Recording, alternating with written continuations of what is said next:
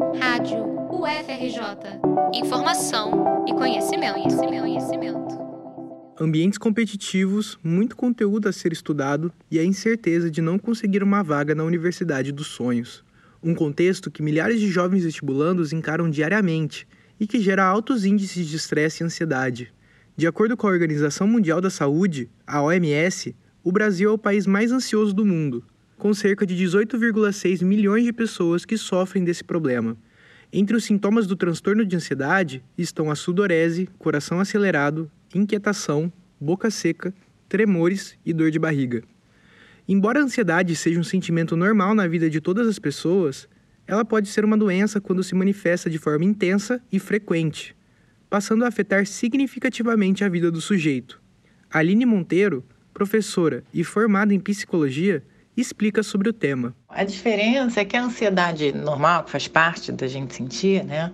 Ela vai aparecer em alguns momentos específicos, onde realmente tem objetivamente, né, alguma algum desafio, então tem risco, pressão, é pontual.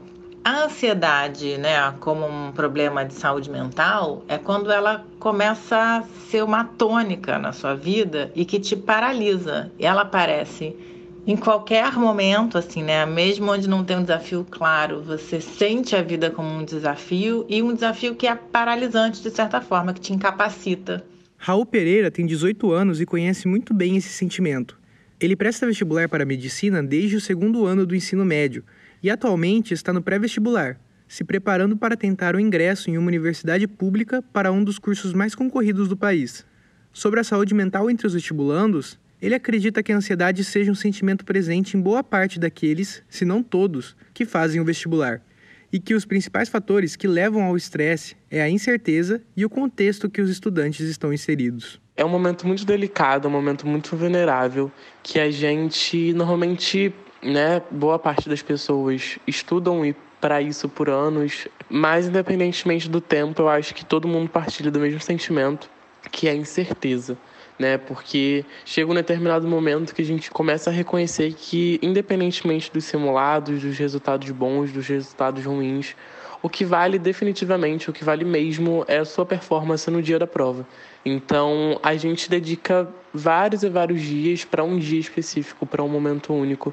Sobre como lidar com tudo isso, Raul dá a dica: conciliar os estudos com outras práticas prazerosas, como atividade física e meditação. O estudante também ressalta que focar no presente e na racionalidade pode ser uma alternativa.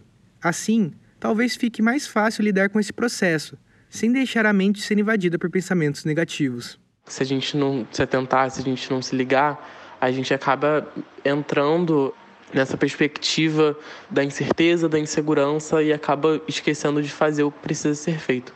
Então, em muitos momentos é importante trazer essa racionalidade para o agora, para o aqui, né? Além da incerteza, a professora Luciana Gageiro Coutinho, do programa de pós-graduação em psicologia na Universidade Federal Fluminense, a UF, levanta outro aspecto que gera ansiedade: a pressão. Eles falam muito de uma pressão, de se sentirem muito pressionados por conseguir passar no Enem pela família, é uma pressão pelo desempenho, né, muito forte a escola também muito voltada para isso, só para o desempenho, para performance. A professora complementa dizendo que toda a lógica meritocrática, muito presente na nossa sociedade, faz com que o estudante atribua a si próprio o reconhecimento pelo seu sucesso ou fracasso, como se conseguir ou não aquela vaga dos sonhos fosse algo que dependesse somente do esforço individual, pensamento que não leva em conta outros fatores externos, dos quais não se tem controle. Essa pressão é interna de cada um por justamente já ter internalizado toda essa lógica, né, do desempenho, do sucesso individual que cabe a cada um. Uma dica que a profissional dá para ter uma saúde mental em dia durante a preparação para o vestibular está a organização do tempo.